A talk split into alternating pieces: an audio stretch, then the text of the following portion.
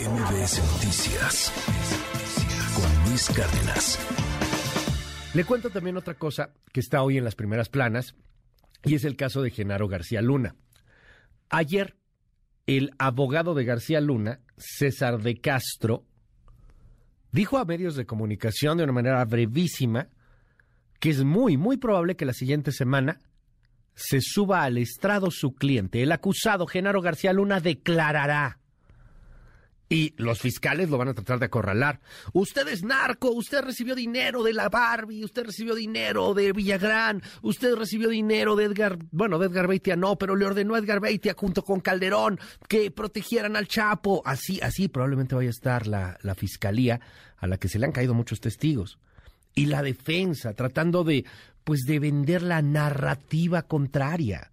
No, este hombre es a final de cuentas una especie de víctima de daño colateral de un complot político. Recordemos que allá en Estados Unidos lo que se está viviendo en estos momentos con el gran jurado es un choque de narrativas y quienes deciden son 12 hombres y mujeres que nada tienen que ver con García Luna o con Calderón o con la política mexicana, es el gran jurado. Bueno, ayer le preguntan a César de Castro, oiga, que díganos algo, ¿va, a subir García Luna? Esto responde. Tenemos que decidir eso, es una estrategia del, del equipo. ¿okay? Ya, pero el, el, señor García Luna estaría dispuesto. Él, ¿Está él, dispuesto? es una ¿Él quiere? decisión de él.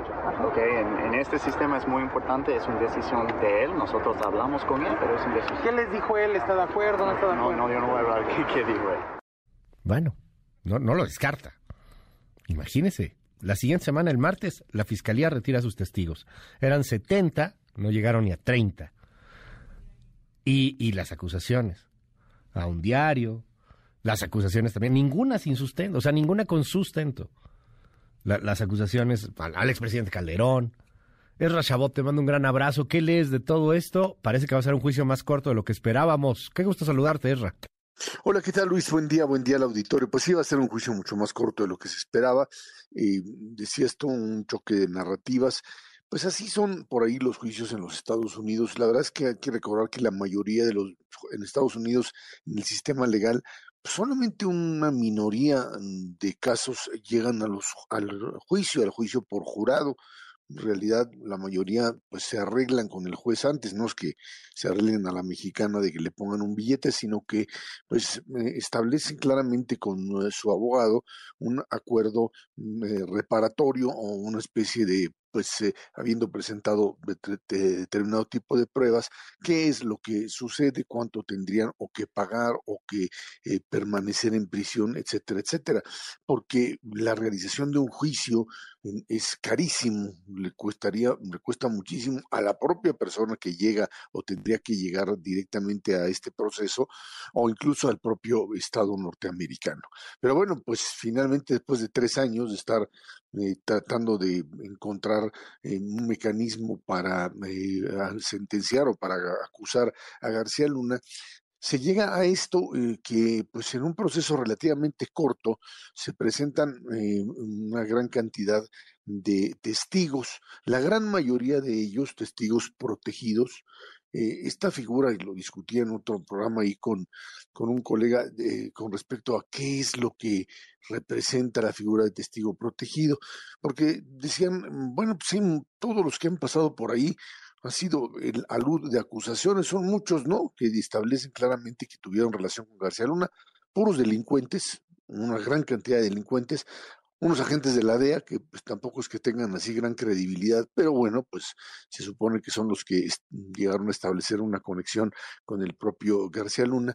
Pero la figura de testigo protegido, Luis, y tú lo conoces más, es abogado, la figura de testigo protegido es para proteger a una víctima, no para proteger a un delincuente, hasta donde yo sé.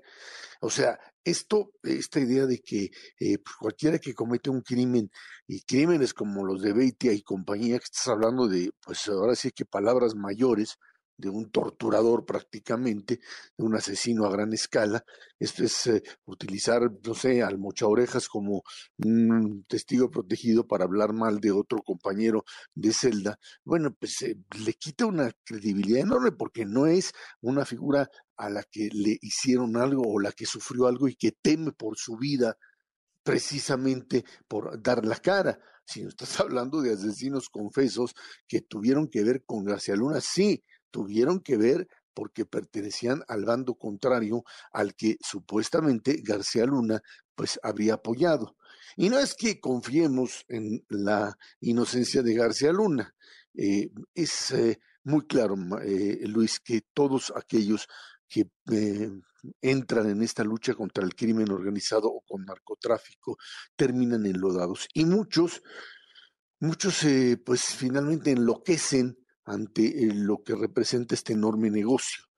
Es eh, creo que el punto central donde la, la, propia fiscalía pues trata de centrar la narrativa es el enriquecimiento que no pueden meterlo ahí porque eh, pues eh, hay una disposición muy clara que establece que esto se da después del 2012 cuando García Luna pues ya no está en, en funciones pero hay un enriquecimiento brutal de Genaro García Luna que no podría ser explicado pues incluso a partir de lo que él pudo hacer como negocios lícitos después de 2012. O sea, hay un hecho claro respecto a lo que pues eh, sucede en el momento en el que estás en contacto con todo este mundo del crimen organizado y lo que pudiste hacer legal o ilegalmente y que te lleva a esta situación. En este, esta lucha de narrativas, quien está sentado en el banquillo de los acusados, además del propio García Luna, al que le tienen que demostrar precisamente esta conspiración, pues está el Estado mexicano, un Estado mexicano que pues eh, de alguna forma ha sido incapaz finalmente establecer estrategias efectivas, ya sea desde la época de Felipe Calderón, con esta presencia masiva del ejército o esta guerra, como le llaman, hasta pues eh, este mecanismo intermedio en, el gobierno de Peña Nieto, en donde por un lado se cesó la actividad pues de eh, atacar a cárteles durante la primera parte y luego vino otra vez un repunte de actividad en la segunda parte del sexenio y llevó a altos niveles, eh, alta actividad por parte de criminales y por supuesto pues terminamos el sexenio con una violencia también desatada, Luis. Y finalmente pues este sexenio nos dijeron aquí no se toca a nadie y o por lo menos no a algunos tampoco y que pues ya vemos también las consecuencias de lo mismo. Eh, mm, un caso que en el para México mm, pues representa un tema de campaña política, donde el presidente López Obrador estaría muy interesado en una condena al propio al propio García Luna, más que por lo que hubiese hecho, porque esto golpearía fuertemente a un enemigo, diría yo, ya un adversario del propio eh, López Obrador, Felipe Calderón, y con ello, pues centrar una narrativa política con la, en, línea con la elección del 2024, en donde Acción Nacional, que sería digamos, la cabeza de una coalición, se estaría enlodada en medio de acusaciones de crimen organizado, narcotráfico, etcétera, etcétera. Y creo que en ese sentido eso es lo que está en el banquillo de los acusados. El interés propio de la ah, Fiscalía y de las agencias norteamericanas de romper específicamente con, con García Luna es, es, ese, es de alguna manera demostrar la traición de estas agencias, o perdón, la traición de García Luna a las agencias o viceversa. Lo que le queda claro es que pues ninguno de los hoy que hoy trabajan en, en, en esta colaboración que es menor ya con agencias norteamericanas, pues va a querer trabajar o va a querer colaborar abiertamente con Estados Unidos, sabiendo que dentro de tres o cuatro años, pues eh, habiendo hecho algo o no habiendo hecho algo, Luis, pues finalmente te jalan para allá, te llaman para allá y terminas en la cárcel, porque el grave, una de las graves consecuencias del crimen organizado es que su combate no es un combate en donde alguien puede salir limpio.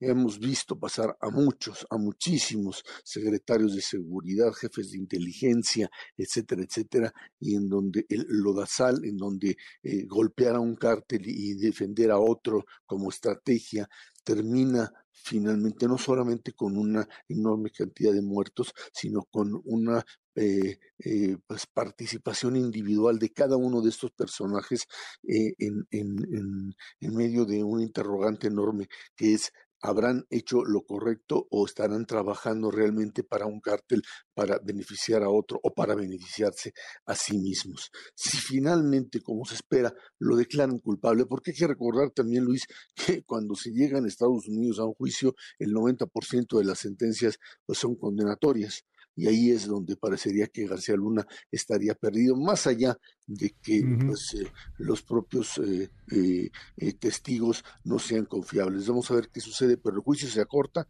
y el martes que entra prácticamente se termina la presentación. No creo que vaya a testificar. Mi percepción es que subirlo al estrado es pues prácticamente ponerlo a disposición de fiscales que podrían verdaderamente destrozarlo. García Luna no es que tú seas un gran orador, no, de hecho, tartamudo, ¿no? Pues sí. De entrada. Tú, imagínate fiscales de esa naturaleza, pues eh, con un acusado al cual pueden hacer caer en contradicciones enormes y destrozarlo. Por eso está ese tipo de protección. No me parece, pero bueno, pues ahora sí que cada quien, cada abogado tiene una estrategia diferente. El hecho es que esto se va terminando, Luis. Algo que llama también la atención aquí en México es obviamente la politización, pero cómo endiosamos, cómo hacemos así apoteosis de la justicia gringa y de todo lo que tiene que ver con, con lo norteamericano. Y pues la justicia no es perfecta, el, el, common law gringo pues no es precisamente de lo mejor que se pueda, de que, que pueda llegar a ver, tiene sus deficiencias, tiene sus ventajas.